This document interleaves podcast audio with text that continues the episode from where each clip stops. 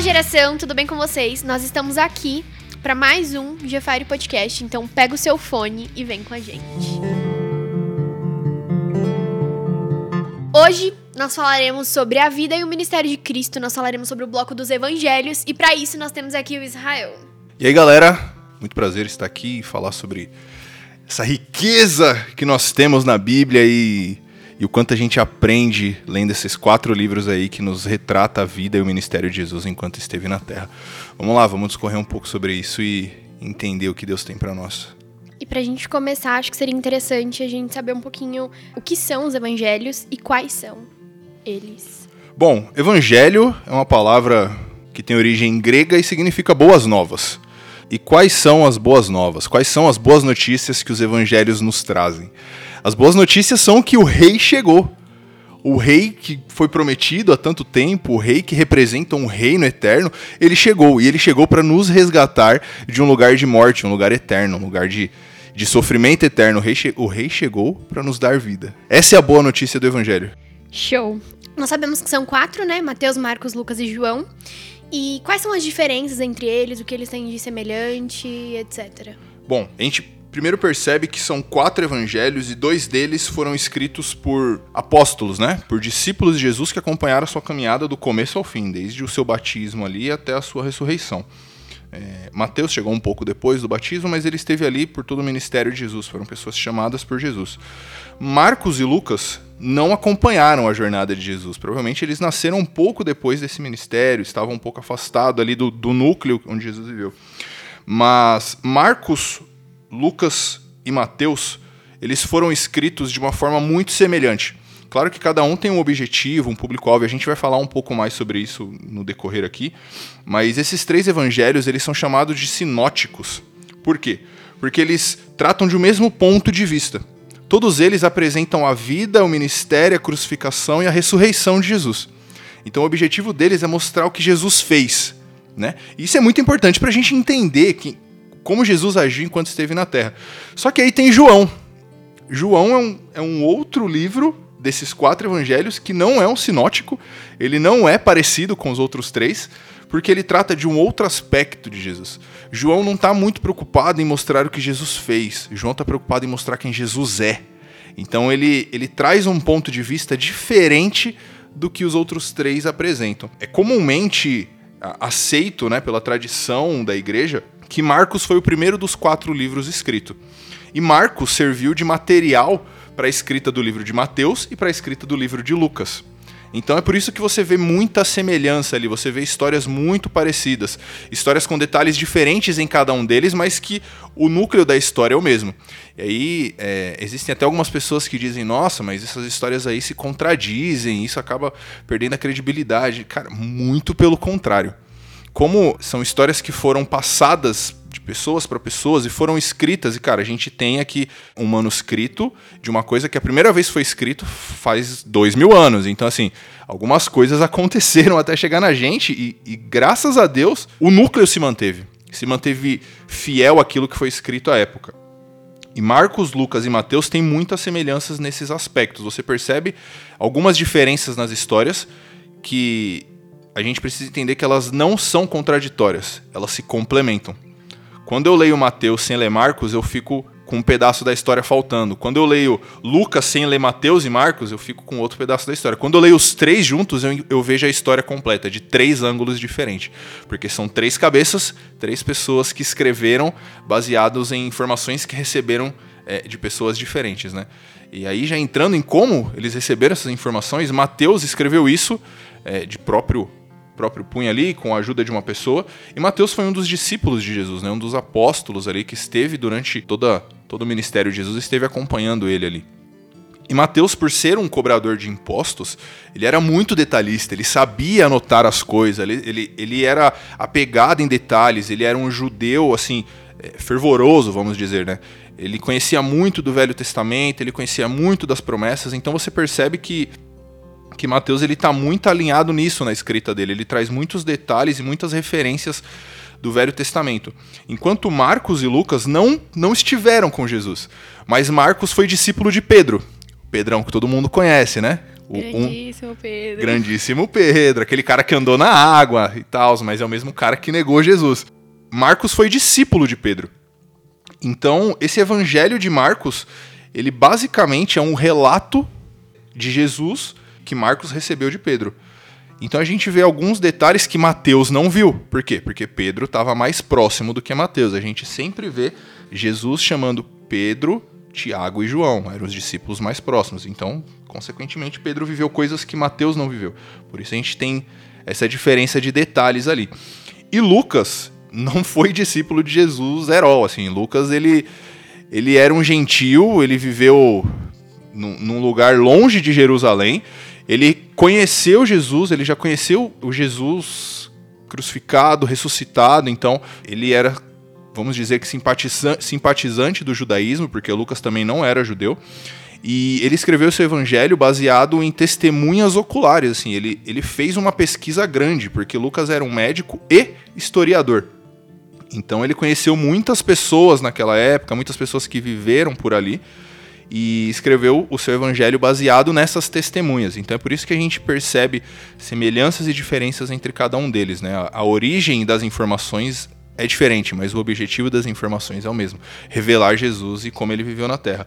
Já João, é, o discípulo que a gente pode dizer que era o mais próximo de Jesus, e a gente diz isso baseado no que o próprio João diz, a gente percebe que ele estava sempre ali com Pedro, né? Pedro, Tiago e João, ele estava sempre ali próximo de Jesus. Ele narra algumas coisas a respeito da traição de Jesus que os outros não narram. Ele narra algumas coisas a respeito da ressurreição de Jesus que os outros não narram. Porque o, o aspecto que João tomou da vida de Jesus foi diferente dos outros. João entendeu que Jesus era o Filho de Deus e ele quis revelar isso para o mundo. Ele quis mostrar para todo mundo que Jesus e Deus são a mesma pessoa. Jesus e o Pai são um, que foi o que Jesus disse, e ele entendeu isso de uma forma grandiosa, assim.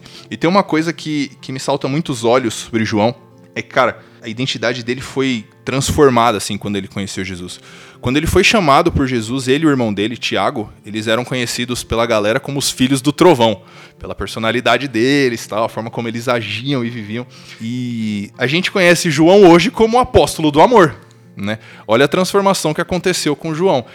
E tem uma coisa que, que é o que me chama muita atenção, é que quando João se, se refere a ele, no evangelho que ele escreveu, ele se diz como o discípulo amado. Porque para João, a partir desse, dessa revelação de que ele era amado por Deus e amado por Cristo, nada mais a respeito da identidade dele importava. Tudo era baseado nisso, de que ele era amado por Deus. Então, se eu sou amado por Deus, todo o resto é, é menor do que isso, sabe? E, e isso isso é demais para mim, assim, isso me, me ensina muito, né, sobre como nós recebemos a verdade de Cristo e como nós recebemos esse, esse sacrifício, esse amor que Cristo derrama por nós. A gente pode acabar o podcast aqui, né? É isso, todos foram para suas casas. Mas eu acho que seria o máximo se a gente se aprofundasse agora um pouquinho em cada um deles. Vamos lá. Bora? Mateus aí. Como eu disse, Mateus foi um, um cobrador de impostos e aí Galera, a gente precisa entender que os cobradores de impostos, eles não eram pessoas benquistas pela sociedade, principalmente pelos judeus. Eles eram tratados como traidores dos judeus, porque o Velho Testamento, lá em Deuteronômio, diz que você não deve cobrar um juros acima do que do que é justo de um judeu, e normalmente os cobradores de impostos cobravam. Os cobradores de impostos eram judeus trabalhando a serviço de Roma, que os próprios judeus enxergavam como uma coisa fora da realidade. Assim, pô, você chegou, você dominou a minha terra, agora você quer mandar em mim. Então, é, os caras eram a escória da sociedade judaica. assim. E Jesus chega e quebra esse paradigma quando chama Mateus para andar com ele. E olha só a resposta de Mateus, cara. Ele era rejeitado pelos seus próprios Jesus chamou, ele largou tudo, ele largou é, o lugar de coletor de imposto, ele largou a, o bom dinheiro que ele tinha e foi viver com Jesus. Ele abriu mão de tudo isso e foi viver com Jesus. E ele se preocupou em escrever um livro para o seu povo, que até então rejeitava ele. Jesus transformou a vida do cara de uma forma que, que ele passou a amar o seu povo como nunca antes, assim, porque ele que era rejeitado e que ninguém olhava para ele que, e que taxavam ele de, de corrupto e tudo mais, ele se preocupou em ensinar para esse povo que Jesus, que transformou a vida dele, também podia transformar a mentalidade deles. Mateus é o primeiro livro do Novo Testamento, apesar de comumente aceito, não foi o primeiro escrito. É entendido que Mateus usou o livro de Marcos como uma das referências para sua escrita.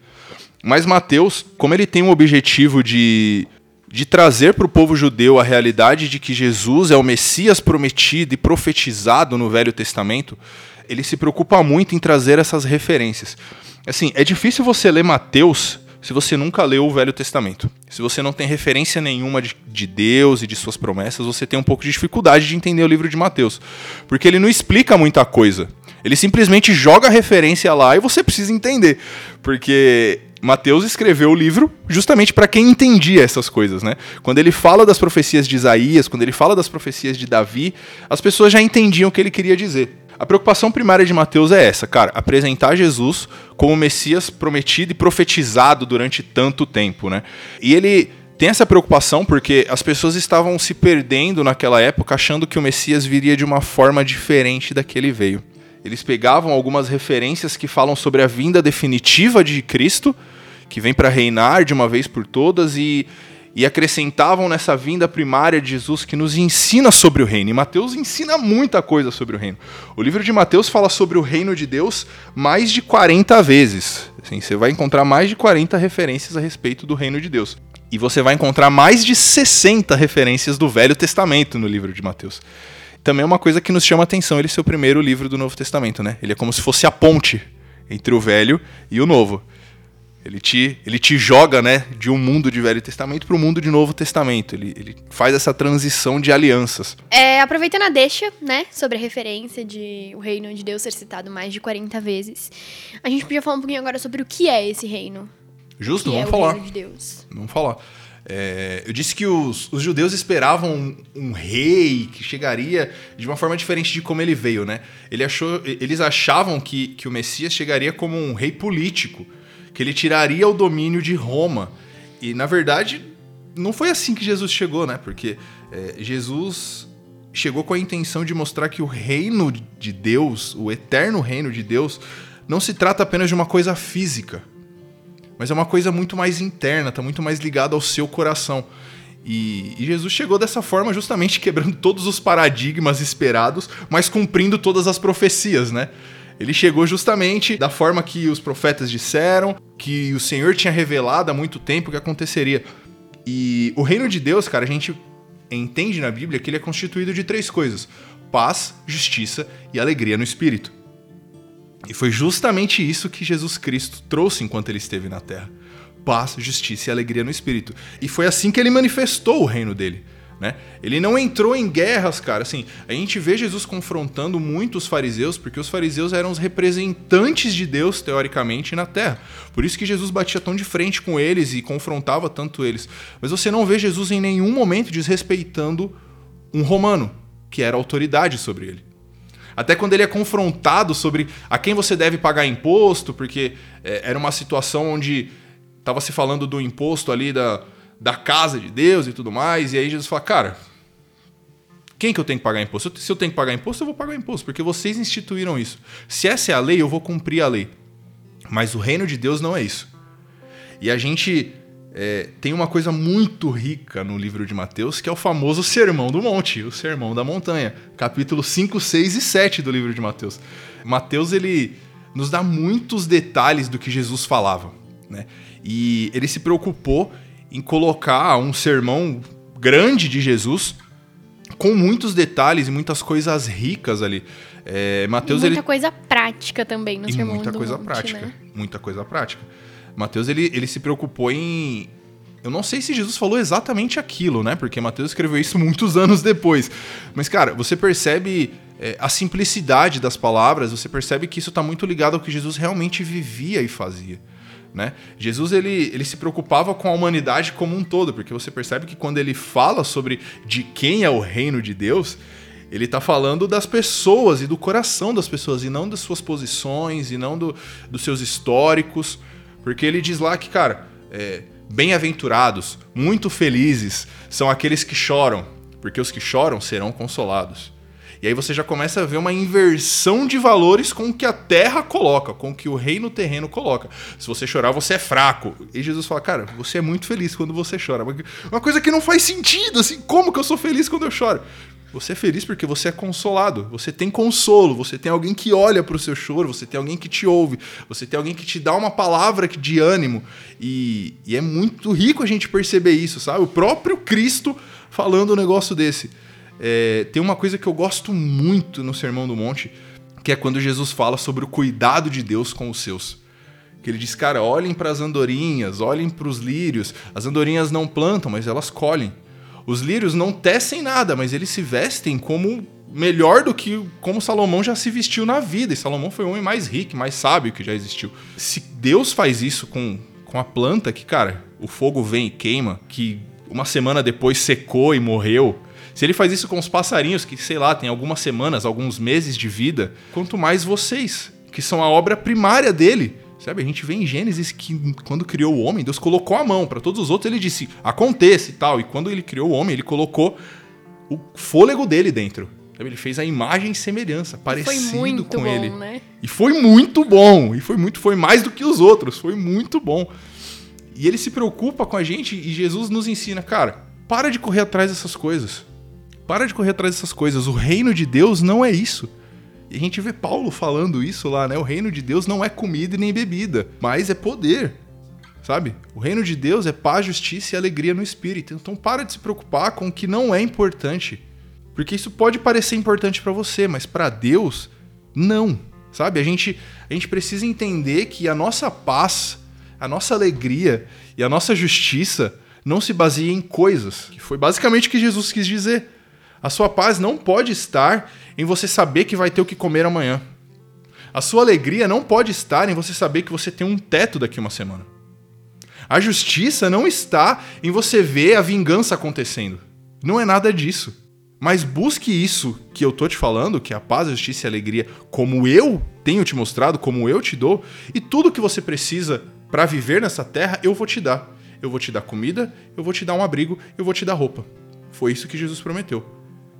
Ele não falou assim, cara, vem comigo, que daqui para frente tudo que você quiser eu te dou. Não, não, não, não. Jesus falou, vem comigo e eu te garanto comida, eu te garanto morada e eu te garanto roupa. Porque é isso que você precisa para viver na Terra. Todo o resto os humanos distorceram, a galera, a galera se perdeu. Mas o objetivo primário é esse. Quando a gente fala de paz, justiça e alegria no espírito, e de que o reino de Deus constitui disso, a gente precisa entender que essas definições elas podem não ser exatamente o que a gente pensa. Quando a gente fala de paz e a gente lembra que Jesus falou, cara, eu vou e né, vou voltar e eu vos deixo a paz. E eu deixo a paz que não é igual à paz desse mundo. A gente já começa a entender que, cara, tem alguma coisa esquisita aí, porque o conceito de paz que eu tenho é o conceito que o mundo tem de paz. E Jesus falou que não vai deixar a paz que o mundo deixa. E o conceito que o mundo tem de paz é a ausência de problemas. E aí Jesus vira e fala no Sermão do Monte: Bem-aventurados os perseguidos. Exatamente. Jesus está falando, cara, a minha paz é diferente. A minha paz não significa que você não vai ter problema. Mas que mediante os problemas, você vai continuar tendo uma vida centrada, sabendo que eu tô cuidando das coisas. E que mesmo que a morte chegue, você sabe que eu tô cuidando das coisas. E como é difícil viver uma vida de paz em Deus. Não a paz no mundo, a paz de Deus. Sabendo que ele tá cuidando de tudo mesmo quando tudo tá errado. E eu acho que um bom exemplo disso é a tempestade, né? Porque os discípulos estão lá e, cara, eles conheciam o mar, eles eram pescadores. Pescadores. Então eles já deviam ter passado por umas chuvinhas, assim, tenebrosas. Mas Não, aquela... pra eles acharem que eu vou morrer, socorro, cara. O negócio barato devia foi tá- louco e Jesus tá tava o quê? Dormindo, suave, tipo... E aí ele levanta e fala, nossa, gente, pra que isso? E eu acho isso um, um belo exemplo da paz. Exato, cara. É- Essa é a paz porque ele tem o controle de todas as coisas. E ele prova isso justamente nesse episódio, né? Tá os caras lá tirando água, eu fico imaginando, né? Pegando o baldinho, tirando água e vindo a onda e cobrindo e tal. E eles levantam, gente. Bagunça é essa aqui? Tô cansado. Ô, Marcos, parou. Deixa eu voltar a dormir aqui. E de repente, calmaria no mar da Galileia. e cara, essa é a paz, assim. Jesus sabia que Deus estava cuidando de tudo. E essa é a paz que a gente precisa buscar, né? Porque esse é um dos atributos do reino. E aí quando a gente fala de alegria, a gente acabou de dar o exemplo aqui, né, do bem-aventurados são vocês quando choram. Bem-aventurado significa que vocês são felizes, que a alegria é um estado permanente. Então, cara, vocês são alegres quando vocês choram. Sabe? Uma coisa que não, não faz muito sentido. É por isso que Mateus apresenta um reino de cabeça para baixo. Porque Jesus vem trazendo justamente isso. A alegria de Deus é diferente da alegria que a gente conhece. Porque a nossa alegria está baseada em fatos que nos, nos trazem um sentimento, sabe, provisório. E Cristo não está falando disso, ele está falando de se alegrar o tempo todo, sabendo que Deus está cuidando de tudo. A Sabe? gente precisa olhar para esses atributos com uma característica de que- eles são eternos, né? Exato. Porque o reino é eterno. Então, Exato. todas essas coisas elas não precisam, não podem ser momentâneas. A paz não pode ser momentânea, a alegria não pode ser momentânea, Exato. porque não é uma característica do reino de Deus. Sim, e Mateus ele, ele apresenta é, um reino eterno. Realmente um reino eterno, que assim, iniciou aqui com Jesus. Quando Jesus chegou é como se fosse, galera, começa a viver desse jeito, porque é assim que vai ser pra sempre, sabe? Então a gente precisa iniciar essa busca pela paz aqui e entender o que significa a alegria daqui e praticar a justiça de Deus aqui, porque é assim que a gente vai viver pra sempre. Senão vai chegar o dia que Cristo voltará e, vai- e a gente vai falar assim, Jesus, você tá fazendo tudo errado? N- não é isso que é paz. Só que você que entendeu errado no fim das contas, sabe? Tem o último atributo do reino, que é a justiça. E cara, a justiça de Deus, ela não se parece com a nossa. A Bíblia nos diz lá no Velho Testamento que a nossa justiça é semelhante a um trapo de imundícia. E um trapo de imundície, para quem não sabe, é como um absorvente da época, né? Ele pega aquilo que vai direto pro lixo. E é assim que, que o Senhor compara a nossa justiça humana. Cara, sua justiça, ela não é certa, ela não serve, você não enxerga como eu enxergo. Então, apesar de você ter leis, você, sabe, você tá numa sociedade em que você cria coisas para conviver bem com o ser humano, a sua justiça é muito longe do que eu vejo como justiça. Porque a justiça bíblica, a justiça de Deus, ela tá baseada em tornar certo aquilo que é errado. A justiça de Deus não é baseada em vingança. Ela é baseada em tornar certo o que é errado. E aí tem um exemplo que a gente vê no Velho Testamento, Paulo escrevendo. Ele falando, cara, se você roubava e agora você conhece Cristo, não roube mais, mas não somente. Agora trabalhe e ajude outros que não têm. Você vê o que é errado, roubar, se tornando certo quando a pessoa além de trabalhar para ter aquilo que ela precisa, ela ajuda outros. Sabe? A nossa sociedade faz o quê? Se você rouba, você tem que ser isolado da sociedade. Você vai ficar dentro de uma cela, porque ninguém merece viver com você. E aí Jesus vem e fala assim, galera, vocês estão vendo como a justiça que vocês têm é diferente da justiça que eu tenho? Eu não isolo as pessoas. Se fosse assim, eu não viria para salvar vocês, porque vocês não merecem. Eu não olho o merecimento. Eu pego o errado e torno ele certo. Essa é a justiça que a gente tem que buscar. Essa é a paz e essa é a alegria que a gente tem que buscar. E é isso que Jesus diz, cara. Busque o reino de Deus. Busque a paz, a justiça e a alegria do reino de Deus. E no que você precisar, eu te sustento. Na comida, na moradia e na vestimenta. Nisso não vai te faltar. Esse é um ensino, assim, mais precioso que a gente tem do Sermão do Monte, assim, de, de forma bem resumida e, e que, de forma bem sumarizada, Mateus traz no livro dele. Sabe? Busque o reino de Deus, porque o rei chegou e o reino está disponível. Se você quer aprender como ver no reino de Deus, estude um pouquinho sobre o Sermão do Monte, porque lá a gente tem passos práticos de como vai ser esse reino quando o Senhor voltar. É como se fosse a Constituição, assim, né? Aqui no É. Brasil a gente tem as nossas leis, a Constituição É, e o tal. Sermão do Monte são as leis do reino de Deus, galera. Exato, exato. Cara, na moral, eu amo o Matheus e por mim a gente só falaria dele, mas a gente tem outros três. Então, bora pra Marcos, falar um pouquinho de Marcos. Vamos, vamos falar de Marcos. Antes da gente ir pra Marcos, eu só queria deixar uma curiosidade. Mateus, ele começou ali essa caminhada, né? Abrindo mão da, da sua vida de coletor de impostos e conquistando ali a confiança dos judeus. E, cara, Mateus, ele foi tão fiel àquilo que Cristo entregou pra ele, que ele viveu os últimos dias da sua vida no Egito, pregando o evangelho no Egito. Mateus foi, sabe, aquela comissão lá de vão por todo mundo e preguem o evangelho. Mateus entendeu e foi pro Egito levar o evangelho de Cristo lá. E ele passou muito tempo na Etiópia, converteu, assim, vamos dizer, o país inteiro. Passou muito tempo no Egito e, durante um tempo de perseguição dos cristãos no Egito, Mateus foi morto por causa de Cristo. Sim, ele entregou realmente a vida por conta desse evangelho. É, Ele realmente entendeu que, cara, a minha alegria não tá nessa terra, a minha alegria está em Cristo e onde quer que ele esteja, eu vou estar. Então, se custa a minha vida, eu vou dar a minha vida. É isso. Vamos para Marcos? Tá, então vamos lá, vamos falar de Marcos, então. O segundo livro que a gente encontra no Novo Testamento da nossa Bíblia. É, a primeira curiosidade é, e eu já falei, né? Marcos, ele provavelmente foi o primeiro dos evangelhos que foi escrito. E agora vai seguir uma série de curiosidades aí, galera. Segura aí, ó. Marcos é o mesmo João Marcos que a gente vê lá em Atos, que é primo de Barnabé e que sai na primeira viagem missionária com Paulo. Que tudo bem, no meio dessa viagem tem um desencontro, Paulo fica um pouco bravo com ele, mas lá na frente Marcos, né, sofre um, uma transformação do Espírito Santo e Paulo percebe isso e Paulo chama ele para estar tá junto de novo. Esse é o mesmo Marcos. Marcos, ele foi discípulo de Pedro e parte desse, desse discipulado é o que tornou Marcos esse esse grande evangelista, vamos dizer assim, esse grande, esse grande homem de Deus, né? O livro de Marcos, cara, ele foi escrito é, com o objetivo de que os romanos e a igreja que estava se formando em Roma conhecesse Jesus. Então a gente a gente já percebe a primeira diferença entre Mateus e Marcos. Mateus foi escrito para os judeus. Vamos para Marcos? Marcos foi escrito para os romanos. Então Marcos não tem o fundo de Velho Testamento que Mateus tem. Porque se ele começasse a falar de profecias, de Isaías e né, Davi, Salmos, os romanos não iam entender nada. Tanto que quando Marcos ele usa alguma referência do Velho Testamento, ele explica essa referência, coisa que Mateus não faz. Marcos, ele é o livro que, que ele é muito direto assim, ele ele diferente de Mateus e Lucas, ele não narra genealogia, porque isso não era importante para os romanos, e ele já começa falando do ministério público de Jesus. Ele já começa falando dos milagres de Jesus e de como as pessoas estavam seguindo e de todo o poder que Jesus carregava.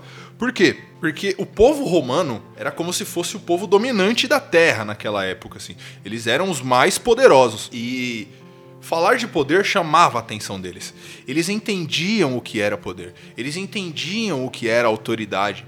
E Marcos traz Jesus como o, o grande, poderoso, sabe, filho de Deus e como um servo de um reino eterno, sabe? Ao mesmo tempo que os judeus entendiam a profecia a respeito do, do Messias e tudo mais, os romanos entendem o que significa cumprir ordens. Os romanos entendem o que significa ter poder e usar desse poder. Então, Marcos ele fala muito dos atos de Jesus porque isso remete ao poder que Jesus carregava. E essa era a forma é, que ele encontrou de chegar aos romanos.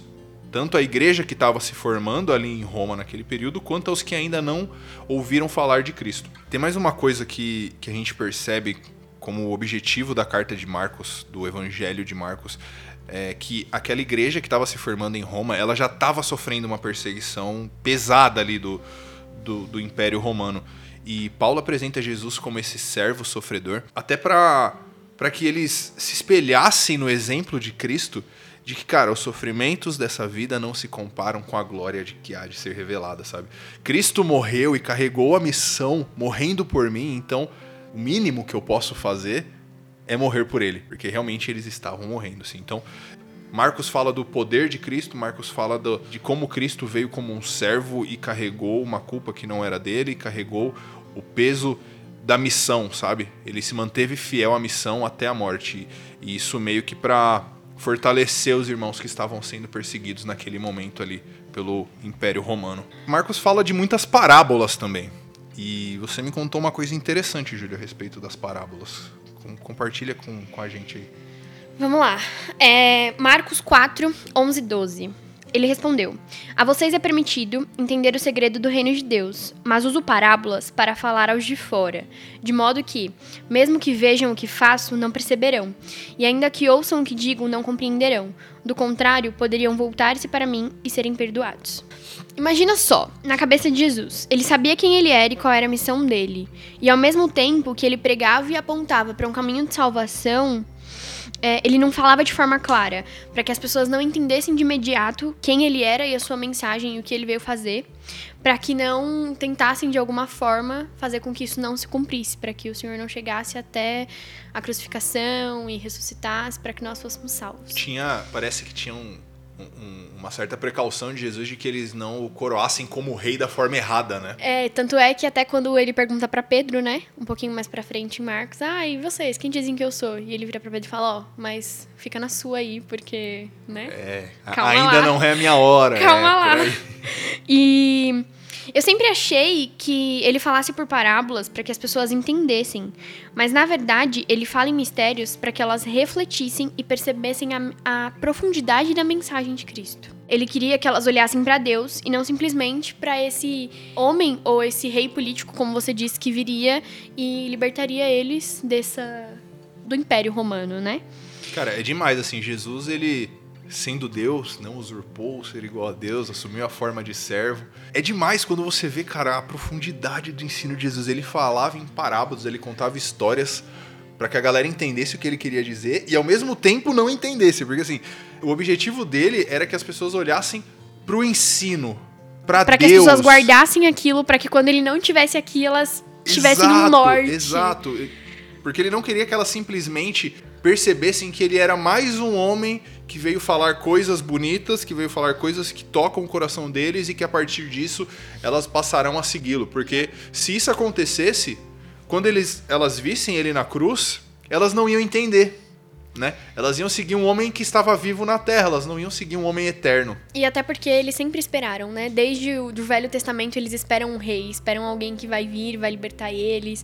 Mas o Senhor ele vem, ele vem para libertar a gente dos nossos pecados e não dos... do mundo, né? Exato, cara. Assim, isso esse... é. Isso é, um, isso é um segredo dos Evangelhos, assim. Quando a gente fala de boas novas, o rei chegou para nos libertar. Nos libertar do quê? De nós mesmos. De nós mesmos, dos nossos pecados.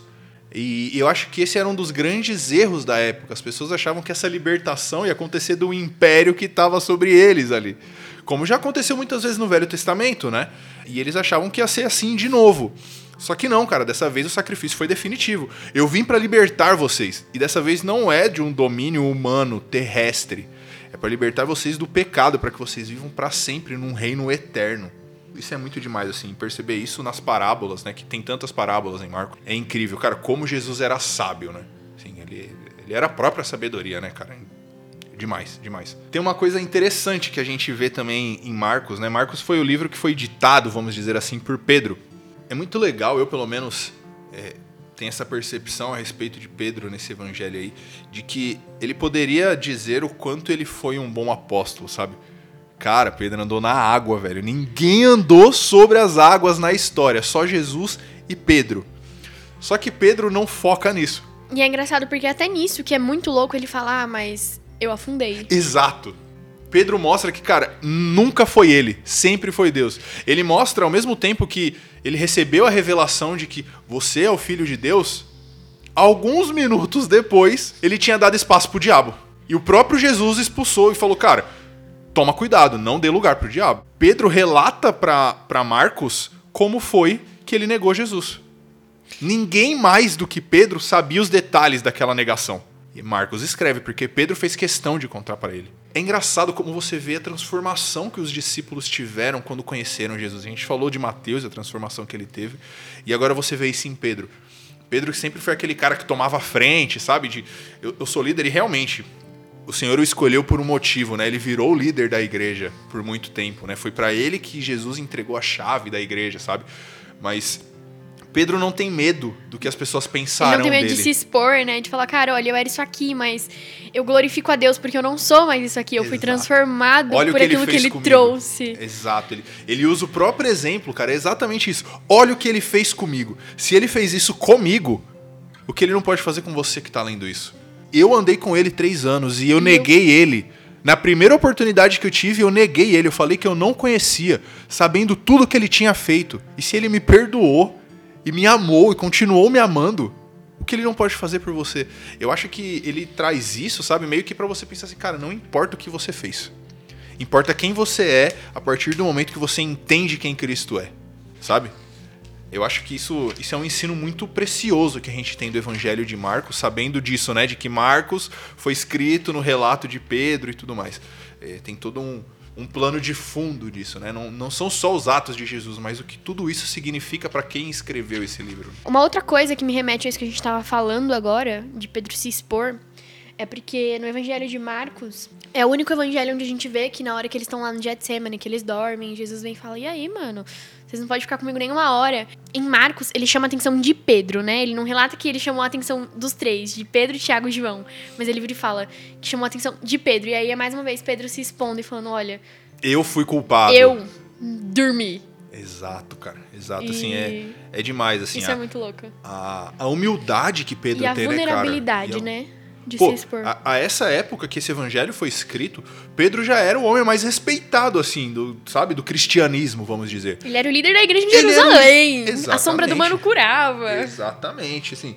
Ele era o líder da igreja, cara. Todas as igrejas que estavam espalhadas pelo mundo, claro que elas estavam espalhadas por conta de Jesus, mas de certa forma elas ouviam falar de Pedro. Porque é impossível você contar a história de Jesus e em nenhum momento falar sobre Pedro, porque Pedro estava sempre ali, perto de Jesus. E aí Pedro vem e não tem nenhuma ressalva quanto a isso. Ele fala assim, cara, eu errei. Eu cortei a orelha de soldado, Eu, eu, dormi dormi na quando oração. não devia, eu levantei a espada quando não devia, eu dei brecha quando não devia, eu fiz um monte de coisa errada, mas olha pra mim, cara. De novo, né? Olha o que Cristo faz. Olha quem Cristo é.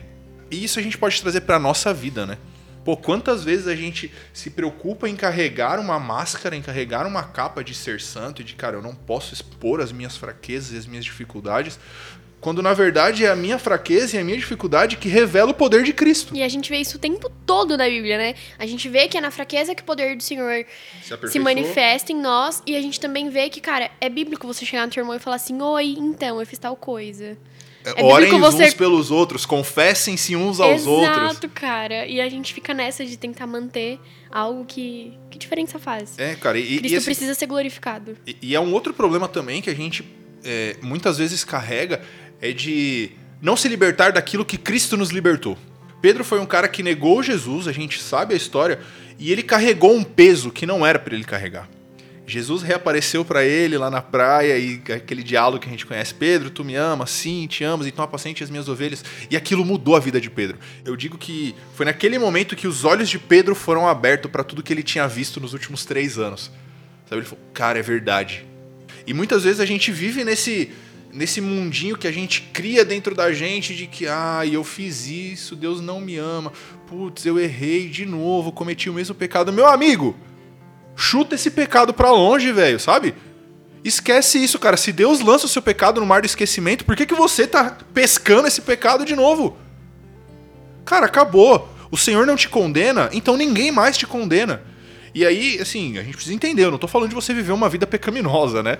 Eu tô falando Pelo de você. amor se... de Deus. É, eu tô falando de você se libertar daquilo que Cristo te libertou. Sim, às vezes fica preso naquilo, ah, eu fiz tal coisa, eu fiz tal coisa, eu fiz tal coisa, e não vai pra frente, não, não, não prossegue em conhecer o Senhor, não vive uma vida em comunidade, porque fica naquilo, ah, mas eu não sou digno, eu não mereço. Você não é mesmo, assim, é por isso que o Senhor veio. Exato. Então só aceita que ele veio e vive sobre isso. É isso, cara. Imagina como seria a, a história da igreja se Pedro tivesse continuado pescando. Não teria igreja. Teria. Cristo escolheria outro, mas Sim. o objetivo era Pedro. Cara, presta atenção. Jesus morreu. Pedro, na hora, voltou pra vida que ele tinha de pescador. Assim, foi na hora. Ele falou, cara, minha esperança acabou. Porque eu neguei o mestre. Ele deixou aquilo tomar conta dele. Ele voltou pra uma vida antiga. Presta atenção, gente. Quando Pedro percebeu que ele tinha errado, ao invés dele correr pra Cristo, ele fugiu e voltou pra vida antiga, uma vida que não tinha significado. Jesus falou pra ele: "Eu vou te fazer pescador de homem". Ele esqueceu daquela promessa e voltou a pescar peixe. E quantas vezes a gente esquece de uma promessa que o Senhor nos dá porque a gente dá uma tropeçada? Cara, a gente vai tropeçar. A gente vai errar. Até que Cristo volte e nos restaure num corpo novo, a gente vai errar. E é nessa hora que a gente precisa correr pra ele. Sabe, Jesus foi ao encontro de Pedro. E quantas vezes Jesus vem ao nosso encontro e a gente se esconde? Como se Deus não soubesse. Cara, então assim, é, o recado que, que a gente começou a entrar aqui e que, e que Marcos nos dá, né? Todo esse plano de fundo de Pedro ter escrito isso é que, cara, se você errou, você entendeu que você errou, você se arrependeu e encontrou Jesus depois disso, deixa o seu erro pra trás e vive o que ele te falou que você vai viver. Metanoia, né? Metanoia, cara, transforma a sua mente, assim. Jesus chamou Pedro para ser pescador de homens. Pedro, no meio do caminho, cara, errou uma vez, errou duas vezes e esqueceu disso. Jesus veio e lembrou. quando ele fala apacenta as minhas ovelhas, ele está reafirmando o que ele disse As duas lá no promessas, começo. né? De sobre você a a minha igreja e pescador de homens. Tá tudo ligado assim, não são promessas novas, Sim. São confirmações daquilo que ele disse. Ele só tá reafirmando Pedro, Reafirmando, né? exatamente. Cara, então assim, presta atenção no que o Senhor te falou e busca o que ele tá te falando. Ele não fica jogando palavras ao vento. Se ele te falou, é porque é. Se ele te entregou uma promessa, é porque é. E quando ele fala, ele cria, né? Então isso já fala, existe. Um fato muito legal a respeito de Marcos. A gente vê lá no livro de Atos é, uma situação em que Pedro tinha sido preso. E aí, de repente, os anjos tiram ele da cadeia, assim, e aí ele, meio sem entender, no meio da cidade, corre para uma casa onde as pessoas estavam reunidas orando pela libertação dele, né? Ele bate na porta, a menina abre e fala: Gente, Pedro tá aqui, volta para dentro e não abre a porta para ele, aquela loucura. O fator curioso disso tudo é que essa casa era da mãe de Marcos. Então, cara, acontecia uma célula na casa de Marcos. Marcos foi criado num ambiente onde Cristo era centralizado. Marcos cresceu num lugar onde as pessoas entravam na sua casa para compartilhar sobre Cristo. E aí a importância de a gente estar envolvido em célula. A importância de a gente compartilhar nas nossas casas a verdade de Cristo. Porque Marcos, depois, a gente vê isso aqui, né, cara? Assim, eu falei do martírio de Mateus, e Marcos também foi um mártir. Ele também carregou o evangelho de Cristo até a morte. Marcos, ele foi um bispo em Alexandria, no Egito, uma cidade importante na época, e ele pregou por muito tempo lá. E quando chegou a perseguição aos cristãos lá, é claro que ele foi um dos primeiros alvos, né? Cara, ele foi amarrado, ele foi arrastado e foi jogado numa fogueira, onde morreu carregando o evangelho de Cristo. E Pedro, que foi o discipulador de Marcos, não diferente, também foi morto por causa de Cristo. Pedro foi condenado à crucificação, semelhante a seu mestre. Mas olha só como Pedro mudou. E ele mais uma vez se expõe, né? E mais uma vez, é, isso daqui não tá na Bíblia, tá, gente? Essas partes aqui, o que, o que nos. é, o que tá na Bíblia é que a, a casa de Marcos estava lá enquanto Pedro tinha sido preso, mas a morte de Marcos e a morte de Pedro, a gente tem a tradição da igreja nos contando isso, né? Os, os primeiros, a gente chama de pais da igreja, as primeiras pessoas ali a carregar o evangelho no período pós-bíblico.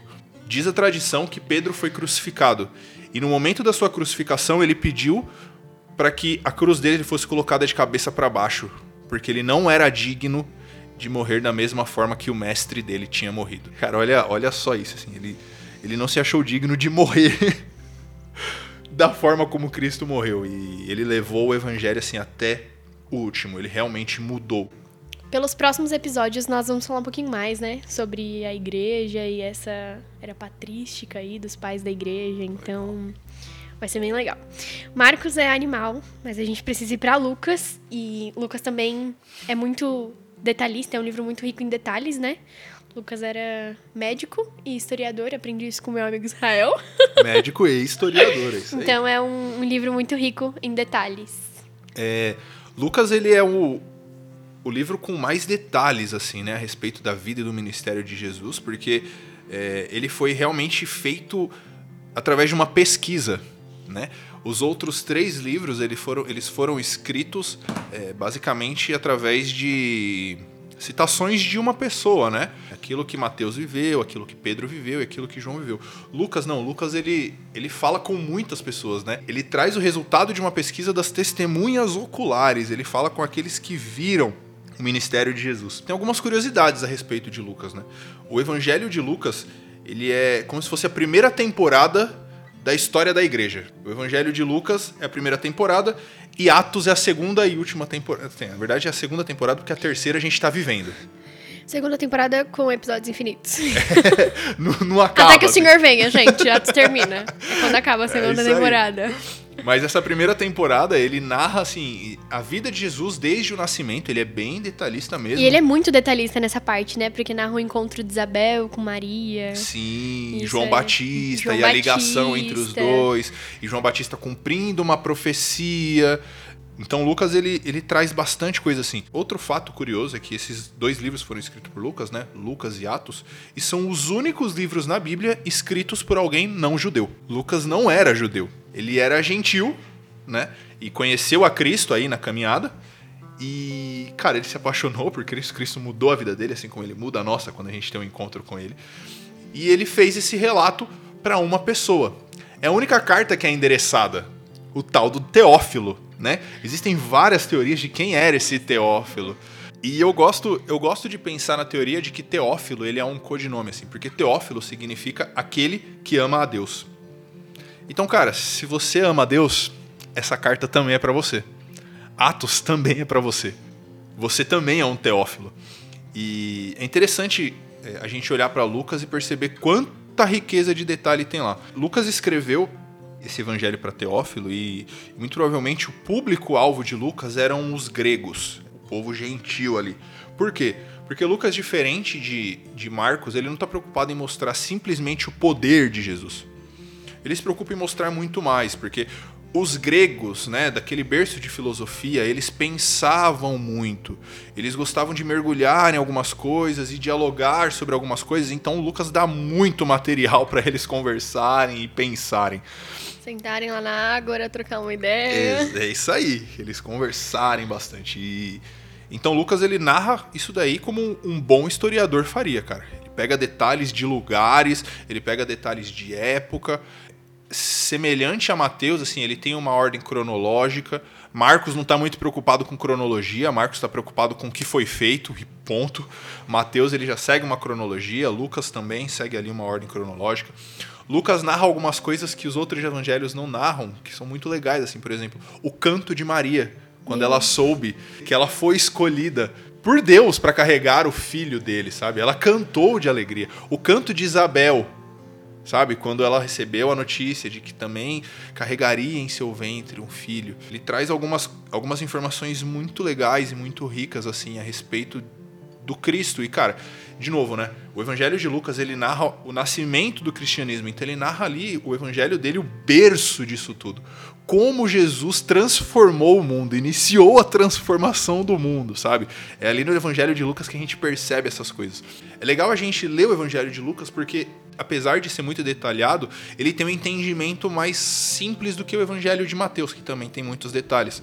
Porque Mateus ele tem todo um, plano de fundo judeu, né? E Lucas não.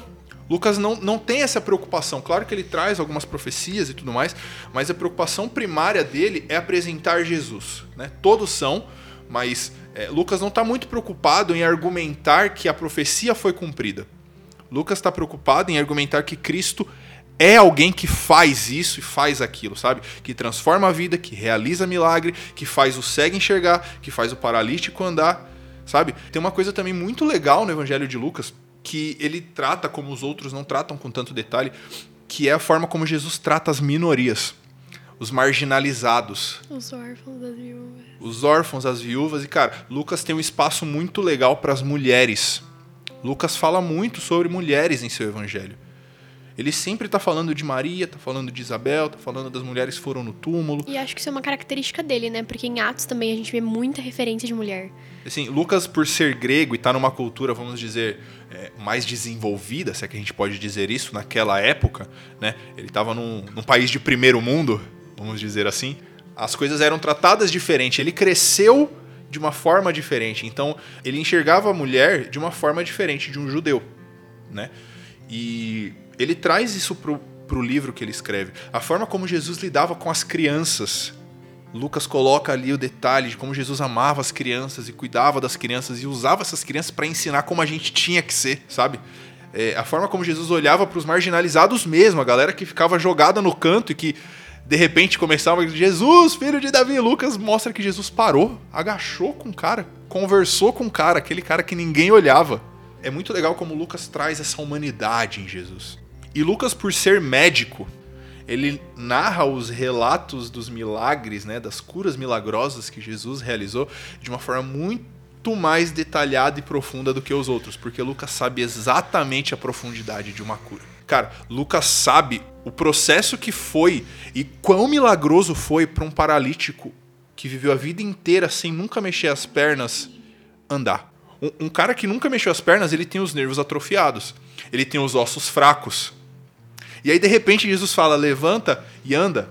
Sabe, cara? É, é, assim, Lucas entendia que, meu Deus, isso foi muito milagre. Não foi um milagre qualquer, foi muito milagre. Uma pessoa que nunca enxergou, de repente passa a ver, é muito milagre. Não, não é qualquer coisinha, cara. Então Lucas narra isso com, com muito mais afinco, sabe? E apresentando esse Jesus para esse tal Teófilo, que eu gosto de pensar que são todos aqueles que amam a Deus. Animal. Eu fico imaginando, né, como foi para Lucas lidar com tudo isso e pesquisar sobre tudo isso. É muito louco quando a gente estuda sobre algo. Imagina esse cara que era teoricamente um médico, um cientista envolvido ali onde estava nascendo a ciência e relatar todos esses milagres e todos esses detalhes e isso é louco. É, e Lucas, cara, ele, ele foi bem fiel, assim, né? De novo a gente vê Cristo transformando a pessoa, né? Ele escreveu esse, essa primeira temporada de como a igreja nasceu e depois a gente vai falar um pouco, né, num próximo podcast sobre Atos, o quanto ele narra Atos e o quanto ele vive aquilo, porque ele ele entre algumas viagens de Sim. Atos carregando a mensagem que ele apresentou aqui no evangelho dele, sabe? Ele, cara, imagina o privilégio, velho. Ele ele tá falando de Jesus pro povo dele, que até então conhecia, vivia numa cultura totalmente idólatra, sabe? De, de mil deuses, e um deuses. É, e de muitas coisas. E uma cultura, sabe, muito filosófica e, e tudo mais. E Lucas está trazendo a verdade do reino e de um rei que vai vir para reinar para sempre, sabe? De que viveu, morreu por mim. Lucas é o evangelho que tem mais detalhes da última semana de Jesus é na verdade. Terra. Ele conta todos os detalhes de Jesus chegando no jumentinho, de Jesus pedindo para ir preparar a ceia, de Jesus quebrando tudo lá no templo. Essa parte é sensacional. Cara, assim, imagina, né? Jesus é o dono da casa. Ele chega lá e fala: Cara, o que vocês estão fazendo na minha casa? E expulsa todo mundo, tá tudo errado, e ele chega ali nada. estabelecendo a autoridade dele enquanto rei daquele lugar, né? Enquanto Exatamente. É, Olha, é, cheguei. Ia ser diferente se Pedro fizesse. Né? Ia ser diferente se Pedro fizesse, mas Jesus fez porque ele, ele era o dono do lugar. Quando ele falou, cara, é a minha casa, realmente era a casa dele, não foi metaforicamente, foi literal. É a minha casa. E Lucas traz isso de uma forma muito rica, assim, cara. A gente, a gente aprende muito nesses pequenos detalhes. E aí você percebe o quanto Cristo marcou as pessoas, porque Lucas não viu nada daquilo. Tudo que Lucas escreveu foi do que as pessoas viram e do que ficou marcado nelas. Então todos os milagres, todo o poder que Lucas escreve, tudo, toda a empolgação que Lucas coloca, ele recebe das pessoas. Todo mundo que estava ali de longe ou que estava de perto enxergando aquilo, passou aquilo para Lucas e Lucas transcreveu o trabalho de Lucas é quase um TCC, assim, sabe? É quase um é um trabalho de, de história mesmo, de estudo e, e tal. E, cara, é muito legal você perceber que Cristo realmente transformou Jerusalém. Ele realmente é. transformou é. o mundo. Ali foi o berço da transformação, porque Lucas não viveu aquilo. Lucas escreveu baseado no que ele ouviu das pessoas que viram aquilo. E como as pessoas falavam sobre aquilo. Como a gente tem falado sobre isso. É, mais um, fica mais aí. um que fica no ar aí, fica galera. Aí no ar, Como galera. você tem descrito que você tem visto de Jesus? Isso como pode... que as pessoas têm ouvido de você isso? Como que você, como que as pessoas têm visto em, em nós, né? Em nós isso. O que, que a gente tem revelado do que a gente viu? O que Exato. o mundo tem recebido. Olha aí, olha aí como Marcos, como Lucas é, é pesado e é importante. Partiu João depois dessa. Vamos para João, o diferentão do rolê. João é o diferentão, é o meninão. João, cara, é, ele não é um dos sinóticos, né? Como a gente falou lá no começo. Porque João ele tem um foco diferente. É, João não está preocupado em narrar é, simplesmente os atos de Jesus, em apresentar de uma forma histórica onde Jesus nasceu, o que, que Jesus cumpriu, é, o que, que Jesus fez. Não, o objetivo de João é um só: mostrar que Jesus é Deus. E a gente, cara, é, assim, João ele faz a sua cabeça explodir. Porque você começa lendo João e ele, e ele já inicia assim: no princípio era o Verbo. E o Verbo era Deus, e o Verbo estava em Deus. E todas as coisas foram criadas por meio dele. E aí você começa a pensar assim, cara, era o verbo. Tela azul, né? palavra. né? Bateu a tela azul nessa hora. Já, não, você já fica assim, cara, tá, já começou filosofando, vai ser difícil. Não. Porque se você começa a pensar um pouquinho, como que a Terra foi criada? Haja. Haja? Através do haver, sabe? Verbo. Através da palavra, através do verbo. Então, quando Deus falou que haja luz, Cristo também falou e Cristo criou enquanto falava. Em um versículo, a gente já, Já vê Jesus e Deus sendo o mesmo e caramba, eles estão em tudo, eles fazem tudo, tudo existe por conta deles e tudo gira em torno dele. E essa é a preocupação primária de João, né? O livro de João ele tem um aspecto muito teológico e muito apologético. Apologético quer dizer que ele defende a fé, né? Ele está defendendo algo. E aí você percebe isso durante todo o livro de João. João ele ele fala de Jesus e fala dos feitos de Jesus, sempre apresentando ali quem Jesus é, né? Então tem a teologia, o estudo de Deus muito envolvido, né? Ele traz ali o começo de tudo, ele não começa quando Jesus nasceu. Ele começa antes do mundo nascer.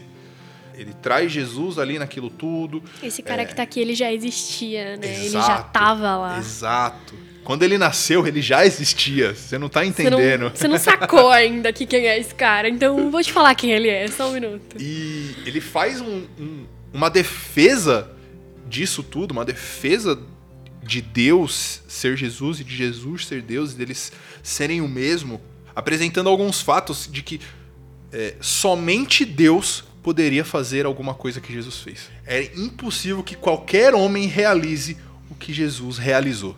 Ele apresenta oito milagres. A gente pode usar, por exemplo, o milagre de transformar a água em vinho e a profundidade que tem nisso, de que Jesus pega uma coisa sem gosto e transforma numa coisa que traz alegria, de que Jesus pega algo que, que você encontra em qualquer lugar e transforma em algo precioso, de que você não acha em qualquer algo que lugar. demora anos para ficar pronto, né?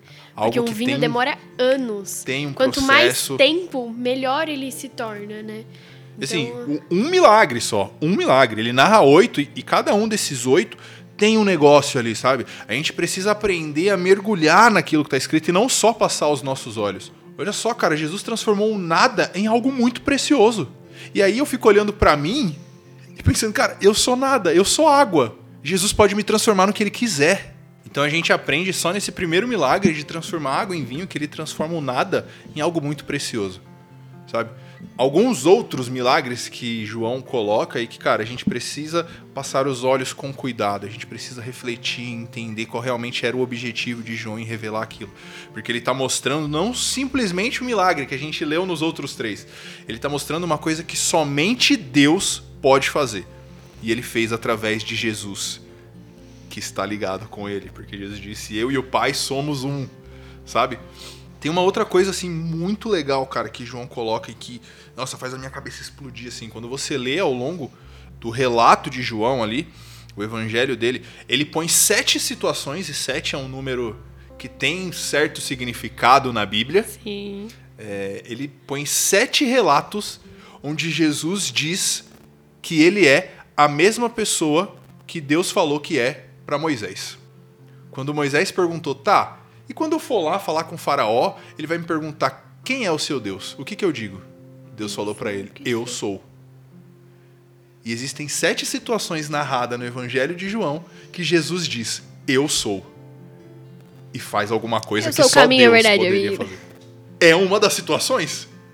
Exatamente a gente vê Jesus falando que ele é o bom pastor. Eu sou o bom pastor. Eu sou o pão da vida. Eu sou o pão da vida. E, e cara, olha só, quando Jesus diz eu sou o bom pastor, de novo, a gente precisa mergulhar naquilo que está escrito. O famoso Salmo 23. Êêê! O famoso Salmo 23 que está aberto nas casas lá pegando poeira. Não, e que a gente vai começar a ler agora, né? A gente entrou em Salmos. Vamos, vamos passar por ele já já.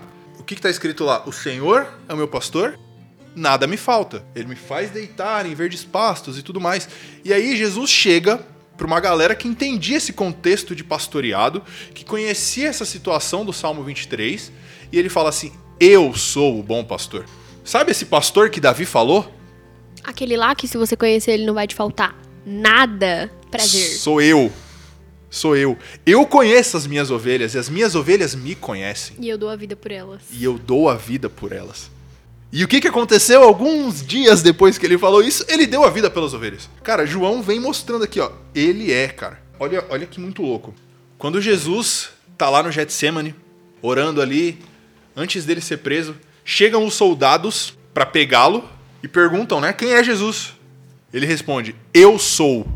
Olha, olha só o relato que João traz pra gente, porque aquela situação em que Jesus estava no Getsemane e foi preso, João estava com ele, né? Pedro, Tiago e João estavam lá dormindo enquanto deviam estar orando, mas quando os soldados chegaram, eles acordaram, então João viu tudinho. Os soldados chegaram e perguntaram quem era Jesus. Jesus falou: "Tô aqui". E aí perguntaram para Judas, né? Quem é Jesus? E aí Jesus respondeu: "Eu sou". A mesma resposta que Deus deu para Moisés. Quando Jesus falou isso, cara, é como se tivesse saído um poder assim da, da boca dele, os soldados caíram com essa resposta. Olha, olha o detalhe, assim, os soldados caíram diante da resposta de Jesus. Porque, né, ele só estava falando que ele era Deus. Uma coisa simplinha, assim. E João, ele, ele relata isso, sabe, com muito amor, com muito afinco. Tem uma coisa muito legal sobre João. Assim, João, ele tá muito preocupado, de novo, em mostrar que Jesus e Deus são o mesmo. Né? Jesus é o Filho de Deus, ele e o Pai são um. Ele narra lá no, capítulo 14 de que Jesus dizendo: Eu vou para o Pai, mas não se preocupem, eu vou para um lugar onde eu vou preparar morada para vocês, eu vou enviar o Consolador para estar com vocês. Eu tenho cuidado de tudo, eu estarei intercedendo por vocês junto ao Pai. A gente vê muito Jesus e Deus ali se conversando, Jesus sempre saindo para orar. É Jesus falando que ele estaria conosco mesmo quando ele não estivesse fisicamente presente, sabe? Ele disse que ele tá indo para um lugar onde ele está preparando moradas pra gente e que se não fosse assim ele já teria nos avisado, né? Tem uma música que eu sempre lembro quando eu leio esse esse Você capítulo. lê cantando, Eu né? Essa é a cantando. verdade. E, e cara, João ele é tão apaixonado por Jesus, por saber que ele pôde caminhar com o próprio Deus, de que ele abraçou o próprio Deus, sabe? De que ele sentou na mesa, de que ele deitou no colo, de que ele comeu com o próprio Deus, que ele escreve assim uma coisa no livro dele, eu não lembro exatamente onde no livro tá, mas ele coloca lá de que se ele fosse escrever todos os fatos e todos os feitos de Jesus, não caberiam em todos os livros do mundo. É impossível descrever quem Jesus é só com palavras. É impossível descrever Deus, né? É impossível descrever Deus. A soberania, a grandiosidade, a glória e todos os atributos. E aí Deus você tem. começa a, a- a perceber por que, que João colocou isso, né? Porque, cara, você imagina, você conviveu, é, e essa é a visão que, Jesus, que João quer trazer, né? Você conviver com o próprio Deus em forma humana. Era Deus, cara, do seu lado. O tempo todo era Deus. Não era um homem que representava, sabe? Não era simplesmente um profeta. Eu imagino que para essa galera é, judia e tal, teria sido uma honra eles poderem ver Isaías, Moisés. Ezequiel. Ezequiel, né, assim, Moisés e Elias, que eram os tops, assim, pra eles, sabe? Moisés foi o cara que viu Deus passando de costas, escreveu as leis que eles seguem. Uma honra gigantesca. Tanto que, né, Pedro, Tiago e João viram Moisés e Elias. Pedrão até falou, vamos construir, Ô, ficar aqui bora deixar sempre. eles aqui! Pedrão sempre empolgado. E, a- Sanguíneo, né? e aí João, cara, ele percebe que, cara, muito maior do que Moisés, muito maior do que Davi, muito maior do que Elias, foi o próprio Deus. O eu sou. O eu sou. Eu vi ele dizendo quem ele era. Eu tive o mesmo privilégio que Moisés teve. Olha só, Moisés viu uma sarça pegando fogo. Moisés viu um milagre, uma árvore que queimava e não se consumia. João viu Deus. João não viu um milagre. João viu o próprio Deus fazendo milagres. Cara, imagina isso. Se isso não te faz ficar maluco, empolgado, assim, em querer realmente conhecer esse Deus, você não entendeu o que, que João tá fazendo. Volta e lê João Volta do lê de começo de novo. volta e lê de novo, porque você precisa sair empolgado assim, cara, realmente é Deus. Foi Deus. Sabe? Ele, ele se personificou aqui como eu. Ele viveu como eu. Pra me mostrar que é possível viver como ele viveu. Pra mostrar que é possível trazer o reino dele pra esse mundo tão corrompido e tão Exato, exato. diferente do que é que ele veio trazer, né? Cara, a gente vive num mundo hoje que o tempo é marcado em antes e depois de Cristo. Um homem mudou a história do mundo. Um homem. Claro que esse homem era Deus, mas a gente entende que ele era 100% Deus e era 100% homem. Ele não usurpou ser igual a Deus. Ele não roubou, assim, vamos dizer, ele não usou do poder que ele poderia usar para causar essa revolução. Ele foi homem. Igual eu e você. Sabe? Ele foi homem. E ele mudou o mundo, cara. E o que, que a gente tá fazendo? A gente não tá mudando o mundo. A gente tá sofrendo para mudar o mundo. O mundo tá sendo mudado, é claro, pelos cristãos ao longo da história. A gente tem trabalhado para isso, realmente para essa mudança. Mas, cara, em três anos, foram só três anos do ministério de Jesus, ele mudou a história do mundo. Sabe? Ele mudou toda a concepção de humanidade, ele mudou toda a concepção ele, ele de certo e errado. Né? Ele mudou o calendário não só dos que acreditam nele, ele mudou o calendário para todo mundo. Todo mundo aprende que existe antes e depois de Cristo. Exato, cara. E assim, João ele era tão apaixonado por Jesus que ele narrou isso e ele fala que ele escreveu isso de memória. João escreveu isso já próximo do fim da sua carreira ali, né? Próximo do fim da sua vida. A gente tem relatos aí de que esse livro foi escrito depois do ano 60, ali, é, depois de Jesus. Então, o ano 60 já são 30 anos depois da morte de Jesus. Então, são pelo menos 30 anos sem ver Jesus fisicamente. E João lembrava de tudo isso que ele escreveu, porque isso ficou tão gravado na mente dele que nada mais importava. Ele só sabia falar disso, cara. Era tudo que tinha em torno dele, era isso. E, de novo, né? Deus não faz nada por acaso. Jesus não escolhe ninguém por acaso. Jesus não te chamou por acaso. Jesus escolheu João para estar tá do lado dele e ver tão tudo próximo, isso. Né? Tão próximo a ele, ver tudo isso e acompanhar tudo isso, porque ele sabia que João faria esse tipo de relato. O e que mais, Pedro não faria, por exemplo, o né? que Pedro não fez, né? Se você vê as perspectivas, Pedro e João, eles praticamente viram as mesmas coisas. Eles estavam juntos o tempo todo. Eles estavam juntos o tempo todo. E olha só, Pedro viveu mais coisas do que João. Pedro foi o cara que andou na água, João não, sabe? Só que João foi tocado de uma forma diferente de Pedro.